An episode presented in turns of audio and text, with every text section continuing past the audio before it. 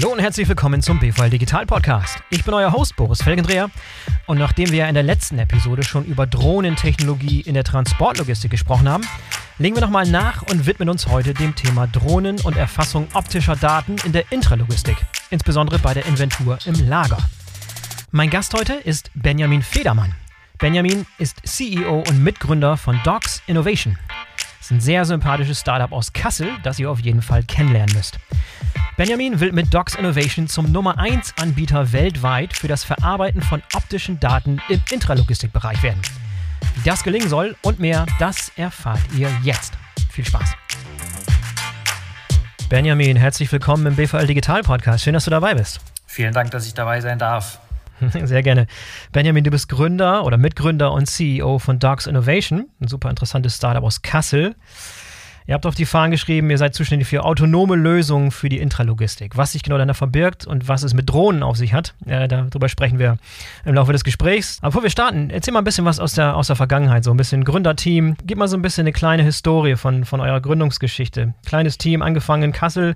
Ihr seid entstanden aus dem Fraunhofer IML, habe ich gelesen. Ne? Was war so die Hintergründe, die, die genau, Historie? Ich, ich, ich versuche mal die Historie so ein bisschen äh, kurz darzustellen. Also Gerne. ein Teil des Gründerteams hat äh, seinen Ursprung tatsächlich im Fraunhofer IML in, in Dortmund. Ähm, und die äh, Gründungsgeschichte beginnt eigentlich mit äh, der Idee, ähm, Flugroboter in Lager zu bringen, um dort Bestandserfassungsaufgaben zu übernehmen. Das Ganze hat mal als Forschungsprojekt angefangen. Mhm. Und wie das leider bei Forschungsprojekten so ist, äh, stellt man auch manchmal fest, dass es nicht ganz so einfach ist. Und gerade in so einem Konsortium sich die Themen nicht ganz so umsetzen lassen, wie man das vielleicht am Anfang geplant hat. Das war auch an der Stelle so. Was aber ähm, extrem gut geklappt hat, ist, dass wir während des Forschungsprojekts Feedback einsammeln konnten vom Markt. Das heißt, wir haben technisch keine Lösung entwickeln können, die das erfüllt hat, was wir eigentlich vorgehabt haben. Aber wir haben vom Markt gehört, Mensch, wenn ihr da irgendwie weiterkommen solltet, ähm, dann ist das was, worauf der Markt eigentlich wartet. Und das hat mich dann dazu gebracht, in die Runde mal zu fragen, wollen wir da draußen nicht vielleicht was Gemeinsames machen? Das hat sich dann ähm, darin manifestiert, dass wir 2017 eine GmbH gegründet haben und ich dann im Jahr 2017 meine Zeit damit verbracht habe, Investoren zu suchen und wir haben im Hintergrund so ein bisschen an einem MVP gebastelt, ähm, mhm. damit wir auch was vorweisen können. Mit dem klaren Ziel, am 01.01.2018 dann Vollzeit durchzustarten. Und zunächst tatsächlich mit dem Thema Inventory, das heißt, ähm, Bestandserfassung mit Drohnen in äh, Lagerhäusern zu arbeiten und, äh, und Stück für Stück dann weiterzuentwickeln, also mit optischen Daten vor allen Dingen im Intralogistikumfeld ähm, zu, im Zusammenhang mit künstlicher Intelligenz auch äh, Lösungen anzubieten. Und äh, genau, das hat auch alles relativ gut geklappt. Das heißt, wir haben im Jahr 2017 tatsächlich dann ähm, drei Investoren für uns gewinnen können und äh, haben dann am 01.01.2018 auch wie geplant anfangen können. Wie du schon richtig gesagt hast, in Kassel. Wir haben in Dortmund ursprünglich mal gegründet und sind dann aber direkt nach Kassel gegangen ähm, und haben dann hier in einem unglaublichen 10 Quadratmeter Büro mit sechs Leuten angefangen. Das klingt unglaublich. es war auch tatsächlich unglaublich.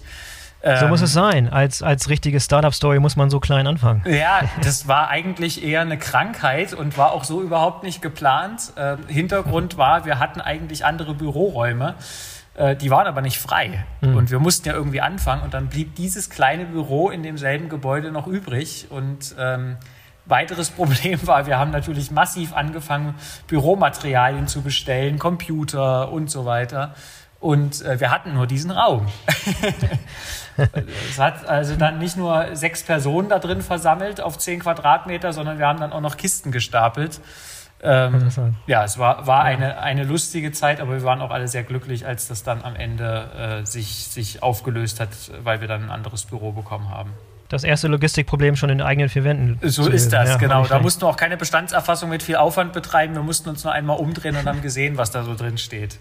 Genau, ja, und dann ja. ging es halt tatsächlich richtig los äh, und dann haben wir gleich Anfang 2018 auch äh, begonnen, erste Umsätze zu schreiben, ähm, weil wir eben die Lösung schon so weit vorangetrieben hatten, dass wir äh, damit tatsächlich auch schon Kunden überzeugen konnten. Und ähm, ja, dann ist die erste Version von Inventory auf, die, auf, auf den Markt gekommen. Ähm, und es war aber zu dem Zeitpunkt schon klar, dass das nicht ausreichen wird. Das heißt, Ähm, wir haben das wirklich klar als Proof of Concept auch gegenüber den Kunden immer kommuniziert mit dem auch klaren Ziel, das gemeinsam mit dem Kunden weiterzuentwickeln. Also so ein klassisch mhm. iterativer Prozess. Vielleicht nochmal einen Schritt zurück. Was war das ursprüngliche Problem, was ihr mit der ersten Lösung lösen wolltet? Das ursprüngliche Problem ist relativ simpel zusammengefasst. Inventur oder Bestandserfassung in Palettenregalbereichen äh, erfordert Personal, erfordert Zeit und ist in den meisten Fällen auch nicht besonders genau, weil die Leute, die das machen, spätestens nach der 1500. Palette, die man da scannen muss, vielleicht dann doch irgendwann mal einen, einen Fehler macht.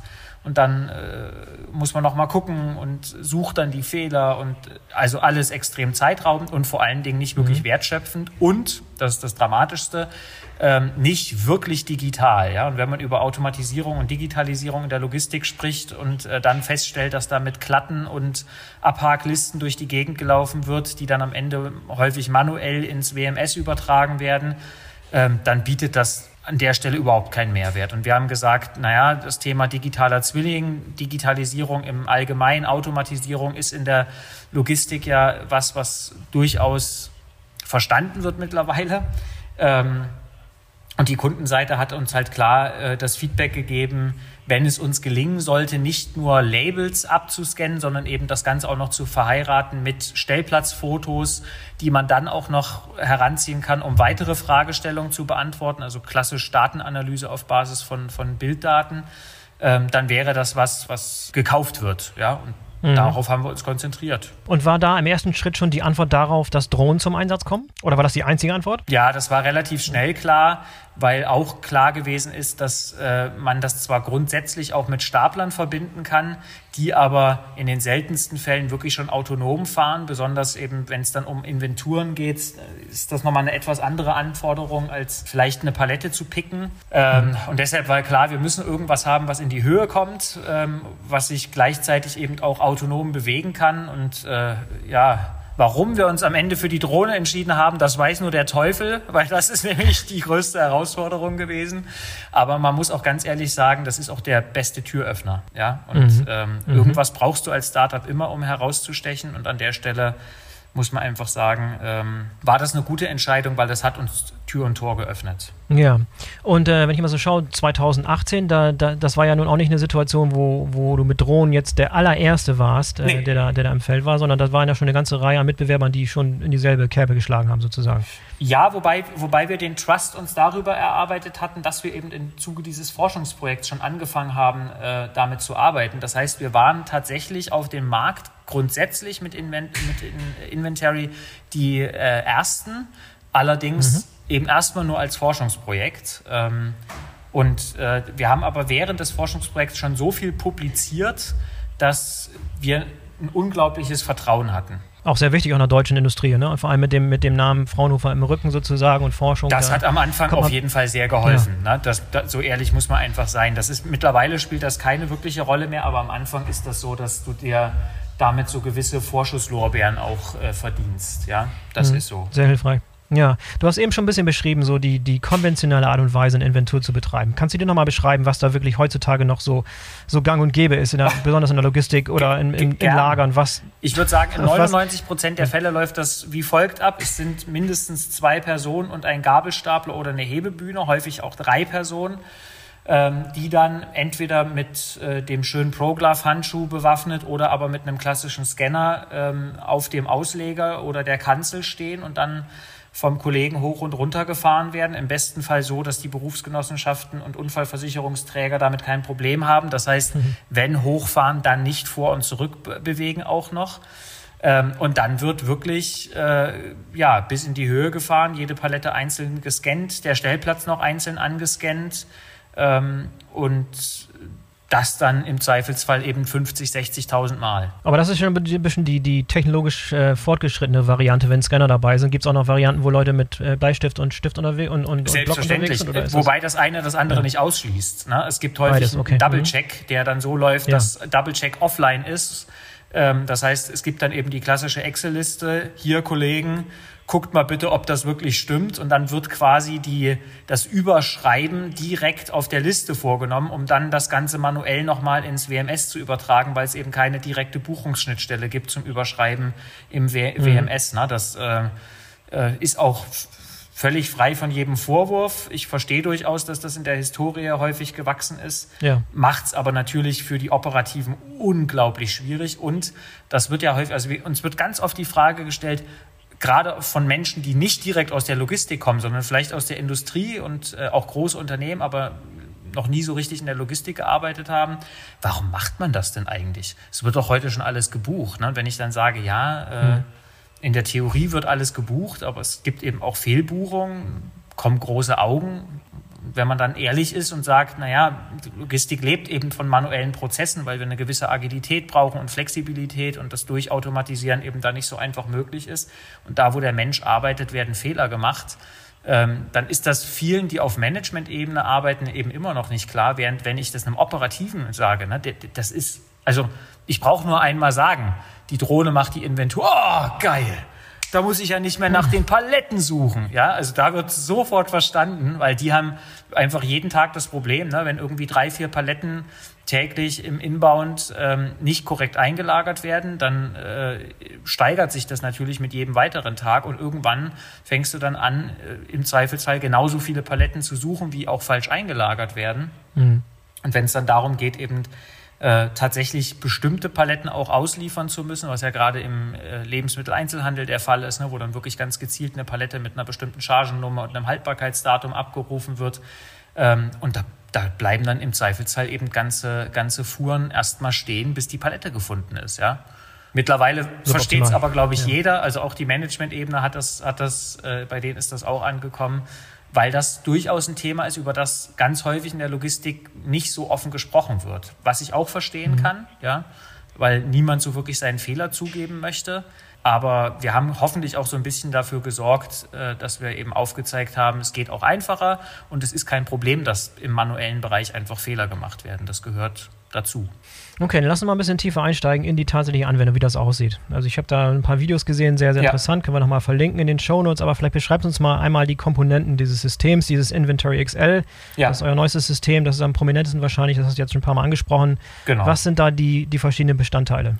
Also der entscheidendste Unterschied ist, dass wir ein Problem gelöst haben, was auch alle anderen Mitbewerber haben. Und zwar hat so eine Drohne nur eine äh, beschränkte Akkulaufzeit. Und mhm. ähm, wir haben an der Stelle eine Kombination aus autonomem Bodenfahrzeug, Drohne und das Ganze verbunden über eine Kabellösung, sodass das Gesamtsystem fünf Stunden durchlaufen kann, was eben jetzt erstmals auch den Einsatz über Nacht zulässt.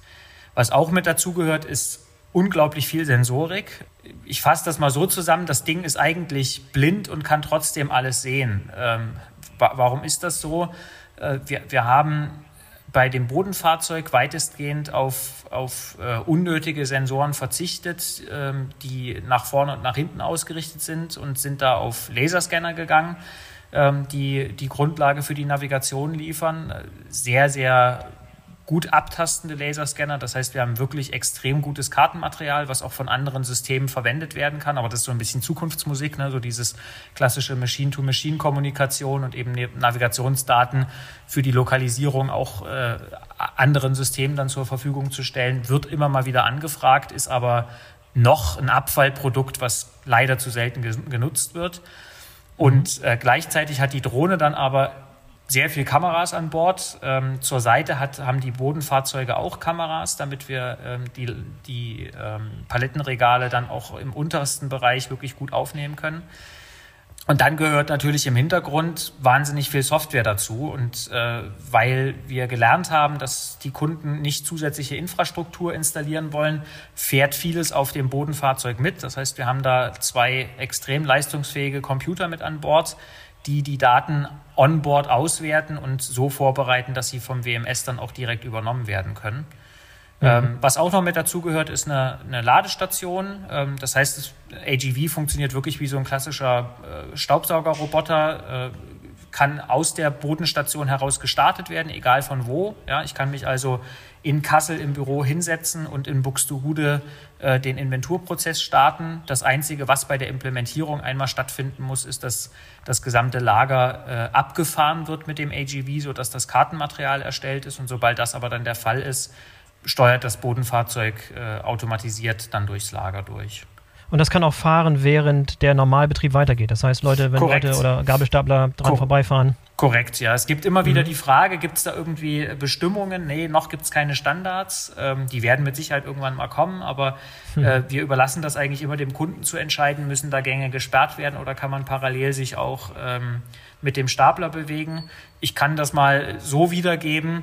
Ähm, am Anfang ist dann immer äh, weiter Abstand, ja, und äh, das dauert ungefähr eine halbe Stunde, dann ist das um es mal ganz platt auszudrücken, den meisten Lagermitarbeitern scheißegal, dass da eine Drohne fliegt und ein AGV durch die Gegend fährt. Die rammeln in die Gänge rein, als wäre da nichts. Das hat uns am Anfang extrem viel Angst gemacht, ähm, weil trotz aller Sicherheitsvorkehrungen wir natürlich nicht Angst davor hatten, dass jemand anderes gefährdet wird, sondern dass das Zeug einfach über den Haufen gefahren wird. Es funktioniert aber Ja. erstaunlicherweise ganz gut. Ähm, wir hatten bis jetzt noch keinen Unfall zwischen Gabelstapler und, und dem Bodenfahrzeug, äh, haben aber dazugelernt, dass wir noch mehr äh, Licht und äh, Rundumleuchten auf das Bodenfahrzeug bringen sollten, damit das noch besser gesehen wird. Ja, und Stichwort Licht, also das System kann auch nachts zum Einsatz kommen, wenn im Prinzip alle, alles schläft und die Ja. Mitarbeiter zu Hause sind und da die Drohne fleißig ihre, ihre Arbeit nachgeht. Genau. Der Ähm. große Vorteil an der Stelle ist halt tatsächlich, dass wir mit Laserscannern arbeiten, die kein Licht brauchen, um, um die Umgebung aufzunehmen, ne, sondern das eben äh, über den Laser passiert, der alles abtastet und die Drohne selbst ein eigenes Licht mitbringt, ne, sodass wir ähm, da nicht drauf angewiesen sind, weil wir halt auch gelernt haben, dass die unterschiedlichen Lichtverhältnisse im Lager extrem schädlich sind für ähm, das Generieren von optischen Daten, sodass wir einfach beschlossen haben, da mit Hochleistungs-LEDs zu arbeiten, ähm, die eine, eine dauerhaft gleiche Umgebung dann schaffen. Ja? Und das Mhm. Ähm, ist dann eben auf der anderen Seite einfach gut fürs Lager, auch wenn es nur geringe Energieeinsparung bedeutet, aber es ist einfach nicht notwendig, dass die Halle beleuchtet wird. Ja, und diese Drohne selber, habe ich in dem Video gesehen, sieht aus wie eine, also der, der, das, das Grundmodell sieht ein bisschen aus wie eine ordinäre äh, DJI-Drohne, Das die so aufgepimpt wurde. Ist das, richtig? Nicht, nicht so abfällig, das ist eine ordinäre DJI, genau. Ja, also ist auch ga- ganz einfach zu sagen, warum. Ne? Du kannst in den Stückzahlen, die wir momentan äh, auf den Markt bringen, kannst du so ein Gerät zu diesem Preis niemals herstellen. Man darf das wirklich nicht unterschätzen. Das wird immer so ein bisschen Mhm. glaub ich, äh, leichtfertig gesagt. Ja, DJI, ja, Marktführer. Du, ich habe selber eine DJI-Drohne. Ich bin stolzer Besitzer einer DJI-Drohne. Ja, das, also das ist unglaublich. Ne? Da, da, dagegen ist jedes iPhone 12 ein Pups. Ja, da, da ist, steckt so unglaublich viel Sensorik und Intelligenz drin, dass man einfach sagen muss, für den Preis sowas auf den Markt zu bringen, ist unglaublich. Und es hat Mhm. glücklicherweise funktioniert, dass wir die Umbauten, die wir da vornehmen, und das, es bleibt wenig von der DJI-Drohne übrig, außer der zentralen Flugsteuerung und die Kamera, die wir nutzen. Alles andere ist weg. Ja, also Ja. da, da, äh, da haben wir, haben wir was Eigenes draufgebracht, aber glücklicherweise lässt DJI das an der Stelle zu. Ja. Wir sind wirklich glücklich, dass wir, dass wir da auch einen Partner haben, der äh, weltweit auch äh, Ersatzteile zur Verfügung hat, ne, weil das sind alles so Bauchschmerzen, mit denen du dich als Startup dann immer beschäftigen musst. Was ist denn, Ja, wenn du das mal in die USA verkaufst und da geht dann ein Propeller kaputt, oh, dann dauert das Wochen, bis das wieder einsatzbereit ist. Das geht irgendwie auch nicht so richtig. Ne? Mhm. Bei DJI sagst du halt einfach, ey komm, im Zweifelsfall bestell dir das bei Amazon oder sonst wo. Äh, ist kein Problem. An der Stelle verdienen wir dann zwar nicht zusätzlich noch was, aber mir ist wichtiger, dass das System im Einsatz bleiben kann, als dass ich da jetzt irgendwie noch 2,50 Mark mit Ersatzteilen verdiene, ja. Also ihr kauft diese Drohne ein und dann wird die von euch in Eigenregie mit den äh, sozusagen aufgemotzt mit den mit den Zusatzmodulen und, und den Komponenten, die Genau, dazukommen, genau. oder wird wir das schon machen so das mittlerweile mit Nee, einem okay. Produktionspartner zusammen, aber ähm, Mhm. du musst dir das so vorstellen, dass ähm, was kann eine DJI-Drohne eigentlich nicht? Normalerweise braucht die einen normalen Akku und äh, nicht nur ein Kabel, um mit Strom versorgt zu werden. Ne? Das heißt, wir haben da was gelöst, was vorher nicht gelöst war. Ähm, die hat alles, aber keine Barcode-Scanner an Bord und die hat auch keinen Rechner an Bord, der das verarbeiten kann. Äh, DJI bietet zwar auch äh, eine Drohne mit Licht, aber das Licht ist wirklich im Vergleich zu dem, was wir da drauf bringen, ein, ein- ein kleiner Witz, weil wir brauchen wirklich Licht, richtig, richtig helles Licht. Und was die DJI-Drohne natürlich überhaupt nicht kann, ist im Innenbereich autonom zu navigieren, weil da gibt es kein GPS. Ja? Klar. Und Mhm. ähm, das haben wir auf eine Art und Weise gelöst, die wir jetzt glücklicherweise auch zum Patent angemeldet haben, ähm, um das zu schützen, ähm, weil wir da unabhängig vom Fluggerät eine ja, eine Möglichkeit entwickelt haben, die ähm, den autonomen Betrieb immer sicherstellt, ohne dass wir zusätzliche Infrastruktur in das Lager oder wo auch immer hinbringen müssen. Was habt ihr dadurch gelöst, dass diese gesamte Navigation nicht in der Drohne stattfindet, sondern im Bodenfahrzeug, richtig? Ah, ja und nein. Mhm. ähm, um es ganz, ganz kurz zu beschreiben, ähm, es ist eine Kommunikation zwischen beiden Systemen, aber das eine System kann ohne das andere auch nicht. Das heißt, es passiert mhm. viel im Bodenfahrzeug, das stimmt, weil wir da das Gewichtsproblem nicht haben und einfach mehr Computing Power unterbringen können. Ähm, aber das ist schon ein Zusammenspiel von beiden Komponenten. Die kommunizieren dauerhaft. Und dieses, dieses Bodenfahrzeug, was ist da der Ausgangspunkt gewesen? Ist es auch so eine, so eine Situation, wo ihr im Prinzip ein, ein, Bodenfahrzeug, was für einen anderen Zweck hergestellt wurde, ähnlich wie mit der Drohne, angepasst habt auf eure Bedürfnisse? An der Stelle allerdings mit deutlich mehr Zusammenarbeit verbunden, genau. Also wir haben das genauso mhm. gemacht, wie du es beschrieben hast. Äh, sind da auch sehr, sehr glücklich, dass wir da einen deutschen Partner gefunden haben mit Metra Labs aus Thüringen, die ähm, ah ja. wahnsinnig viel Erfahrung mitbringen, was solche Fahrzeuge angeht, die ja vor allen Dingen über ihr System, was sie ähm, auch am Point of Sale einsetzen, das Thema Navigation einfach nochmal ganz anders angehen mussten, als das jetzt nur im industriellen Bereich der Fall ist. Ähm, genau, und da haben wir einfach wirklich klassisch mit einem Lastenheft gearbeitet und äh, gemeinsam dann uns äh, in die Richtung entwickelt, dass das äh, auch so eingesetzt werden kann, wie wir es brauchen. Ne? Und das war für Metra Labs, ich würde sagen, eine ordentliche Herausforderung. Mhm. Wir haben zwar vorher gesagt, es wird nicht leicht, aber ähm, ich glaube, es war dann trotzdem, war, war nochmal eine ziemliche Challenge für alle Seiten. Ja, seid ihr da eigentlich global gesehen die Einzigen, die das auf dieser Weise lösen? Ich habe kein vergleichbares ja. System gesehen, ja. das eine Drohne mit so einem Bodenfahrzeug kombiniert. Okay. Genau, mhm. ja, ja, das, mhm. das ist, ist auch mit Sicherheit der, der schwierigste Weg. Ne? Bin ich, bin ja, ich mir okay. ziemlich sicher. Also ähm, die Versuche der anderen, die beobachten wir natürlich und, und wir sind uns auch sicher, dass da das eine oder andere eine Marktreife erreichen wird. Aber wir wissen auch, ähm, warum der Weg, den wir gegangen sind, warum der der richtige ist. Weil diese Problematik mit dem Aufladen der Drohnen, egal wie du es löst, es ist immer, immer unschön. Ja. Sag noch mal ein paar Worte zu der Software. Ich kann mir vorstellen, dass die, die Plattform im Hintergrund, die das Ganze zum Laufen bringt, die vor allem auch die Kommunikation herstellt und die Schnittstellen zu den anderen Systemen, die im Einsatz sind, auch eine große Herausforderung, das richtig hinzukriegen, oder? Auf jeden Fall. Ja, also äh, der Software-Part frisst am meisten Zeit und äh, ist, ist mit Sicherheit auch das, wo wir, wo wir ich sag mal, die meiste Feinarbeit reingesteckt haben. Ja? Und auch jetzt mhm. nochmal eine Runde drehen. Ne? Also wir nehmen jetzt das Feedback der, der Kunden nach, nach dem Oktober-Release, um äh, nochmal komplett äh, die GUI, also das, das Frontend für den, für den Nutzer komplett neu aufzubauen. Was äh, ganz häufig gefragt wird, ist, wie wir mit den Schnittstellen zum WMS umgehen. Ähm, ja das vielleicht auch nochmal wichtig zu sagen, wir können uns letztendlich mit jedem WMS direkt verbinden. Es ist nur in den meisten Fällen so, dass eine XML- oder CSV-Schnittstelle das ist, was die Kunden ähm, gerne annehmen, weil es eben so herrlich einfach ist. Ja? Und das ist natürlich im Jahr 2021 unglaublich unsexy zu sagen, man arbeitet noch mit einer CSV-Schnittstelle, aber so ehrlich muss man einfach sein, da schlägt dann der Pragmatismus all, alle anderen Bestrebungen. Mhm. Das ist einfach, geht schnell. Und wenn man die Bilddaten bei uns liegen lässt und nicht nochmal zusätzlich im WMS abbilden will, was in den wenigsten WMS auch heute schon sauber funktionieren würde, ähm, dann ist das völlig ausreichend. Das heißt, man arbeitet in der meisten Zeit im WMS und man kann euer System dann dazu schalten, sozusagen, wenn man nochmal eher Details und, und, Aufnahmen der, der verschiedenen Stellplätze haben will. So. Genau, genau. Wir sagen auch ja. immer, äh, wenn unsere Kunden mit ihren Kunden kommunizieren wollen, dann sollten sie die Webansicht verwenden in unserem System, weil das deutlich sexier ist als in einem WMS. Ne? Du kannst jeden Stellplatz im Grunde ansteuern und kannst dir dann den Echtbestand in, in Bildform angucken. Das sieht natürlich ein bisschen geiler aus als ähm, wenn du das im, in einem WMS machst, ne, wir, wir bilden das Lager ja komplett wirklich digital ab. Du kannst dann also ja. von Reihe zu Reihe dich durchklicken und jeden Stellplatz dir einzeln anschauen. Das ist, ist natürlich super und ein Riesenvorteil. Ähm, wird auch heute leider noch nicht ausreichend verstanden von denen, die, die das System nicht nutzen, welcher Vorteil da eigentlich dahinter steckt, weil gerade in so einer Zeit äh, Lockdown, Homeoffice und so weiter, ne, im Zweifelsfall ja, muss niemand im Lager sein, der dir am Wochenende die Frage beantwortet, ob auf Stellplatz 352 in Gang 12 jetzt die Mars-Palette steht oder die Bounty-Palette, ja, sondern du kannst mhm. es dir einfach angucken. Ja. Wo werden die ganzen Daten gespeichert? Unterschiedlich. Ähm, das kann im, im, in der Infrastruktur der Kunden passieren. Wir bieten grundsätzlich eine Cloud-Lösung an. Ja. Ähm, das entscheidet aber der Kunde.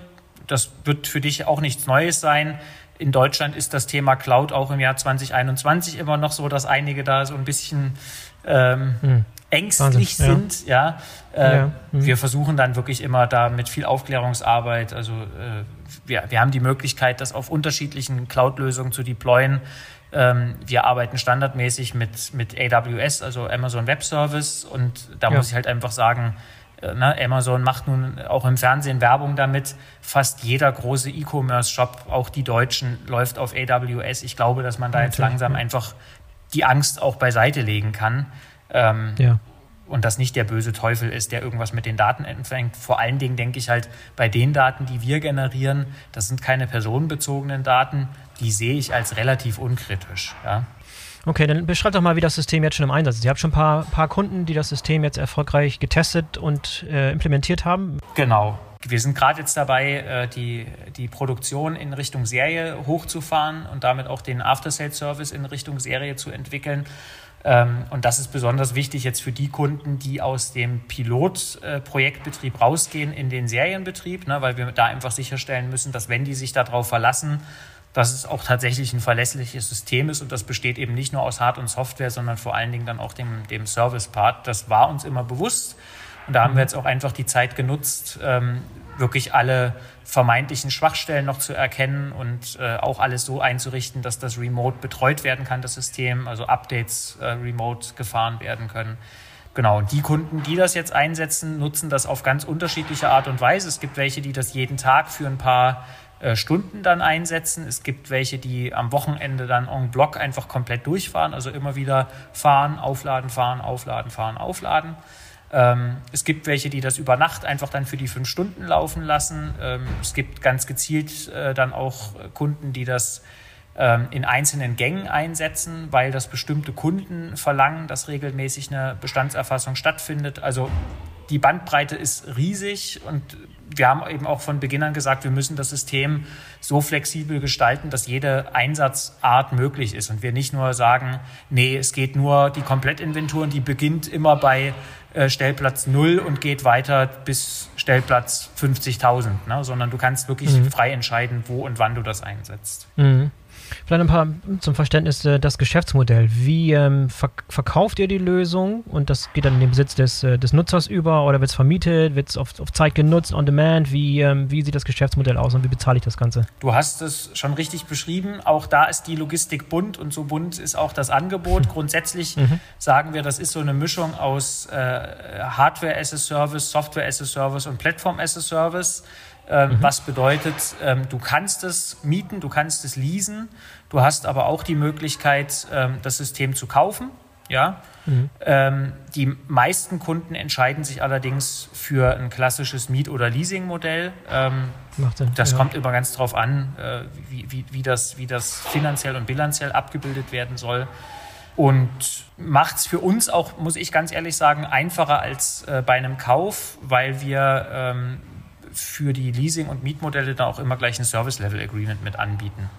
Und so hat dann der Kunde wirklich ein rundum sorglos Paket ähm, und kann von uns auch einfach deutlich intensiver noch betreut werden. Vor allen Dingen spielt die Frage der Langlebigkeit der, der Technologie natürlich auch immer eine Rolle. Ne? Und äh, da muss man einfach ehrlich sagen, ich weiß nicht, wie sich die Drohntechnologie weiterentwickelt, aber ich kann jedem Kunden raten, die Weiterentwicklung immer mitzunehmen, also zu partizipieren, dass wir uns auch weiterentwickeln. Und da ist natürlich ein Mietmodell deutlich flexibler, als wenn ich alle zwei Jahre dann ein neues System kaufen muss.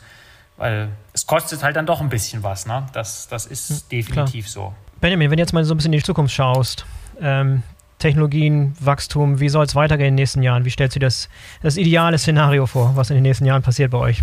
Ja, ist relativ simpel. Ideal wäre erstmal äh, Corona-Einschränkungen nicht mehr ganz so extrem wie jetzt, sodass wir wieder vollumfänglich tätig sein können. Das ist momentan so der größte Showstopper, dass eigentlich alle äh, nicht-deutschen Kunden von uns gerade nicht betreut werden können, weil das aber mit ja. dem Reisen mhm. nicht so einfach ist. Aber das ist jetzt so der, sehr die kurze Sicht. Die lange Sicht ist, wir haben ambitionierte Ziele für dieses und für nächstes Jahr, was den Absatz von Inventory angeht. Wir haben ja aber mit Summary noch einen zweiten Produktbereich, der deutlich mehr Potenzial noch mitbringt, der eher im Bereich von Blocklagern ähm, und In- und Outbound, da Stammdatenerfassung und Nachverfolgung von Sendungen ähm, in die Richtung geht. Äh, und ja, da sind wir einfach wirklich sehr guter Dinge, dass das, äh, so wie es jetzt positiv angenommen wird, sich auch weiterentwickelt. Die Vision ist, wir wollen der Nummer eins Anbieter weltweit werden für das Verarbeiten von optischen Daten im Intralogistikumfeld. Das klingt jetzt mhm. erstmal wie mhm. Geschwurbel, ist aber am Ende ähm, durchaus ambitioniertes, aber auch gerechtfertigtes Ziel, weil wir halt sagen, neben all diesen Beacons und äh, anderen Möglichkeiten, äh, Track and Trace und andere Sachen äh, abzubilden in der Intralogistik, ähm, sehen wir beim Verarbeiten von optischen Daten aus unterschiedlichen Datenquellen ein gigantisches Potenzial. Da ist die Produktion viel, viel weiter. Ne? Jedes Produktionssystem, selbst wenn nur ein Kugelschreiber produziert wird, hat am Ende irgendwie eine Highspeed-Kamera, die das Ganze nochmal auf die Qualität äh, überprüft. Nur in der Logistik ist es äußerst ungewöhnlich, dass Objekte digital nochmal optisch untersucht werden auf Bilddatenbasis. Mhm. Und wir glauben, dass das ja. einfach in Zukunft ganz anders der Fall sein wird. Auch das Erfassen von Stammdaten, also manuell mit Zollstock im Inbound ausmessen ähm, oder im Outbound zu kontrollieren, ob die Palette jetzt gerade wirklich auf den richtigen ähm, äh, Trailer geht oder, oder äh, vielleicht doch die, die Ungarn-Palette irgendwie in Richtung Deutschland gesendet wird. Ähm, das, ja. das ist mit unglaublich viel Aufwand verbunden und überall kann man mit optischen Systemen einfach da deutlich was tun, was, was die Automatisierung angeht. Und, und die Antwort auf diese ganzen Fragen muss ja nicht immer Drohnentechnologie sein. Es kann, kann auch die sein, dass ihr in ganz in andere Richtung geht. In den Fällen ne? Drohnentechnologie, ja. aber nochmal, die Drohne hat uns die Tür geöffnet. Ja? Ich glaube, Docs Innovation wäre deutlich weniger mhm. sichtbar gewesen, wenn wir von Beginn an gesagt hätten, wir wollen optische Daten aus unterschiedlichen Datenquellen verarbeiten. Ne? Das, das mhm. klingt zwar auch nicht schlecht, aber es ist nicht so griffig. Ja, wenn du sagst, mhm. die Drohne nimmt die Daten auf, ah, ja, das ist ja geil. Ja. Verstehe ich. Ja, ja habe ich auch eine.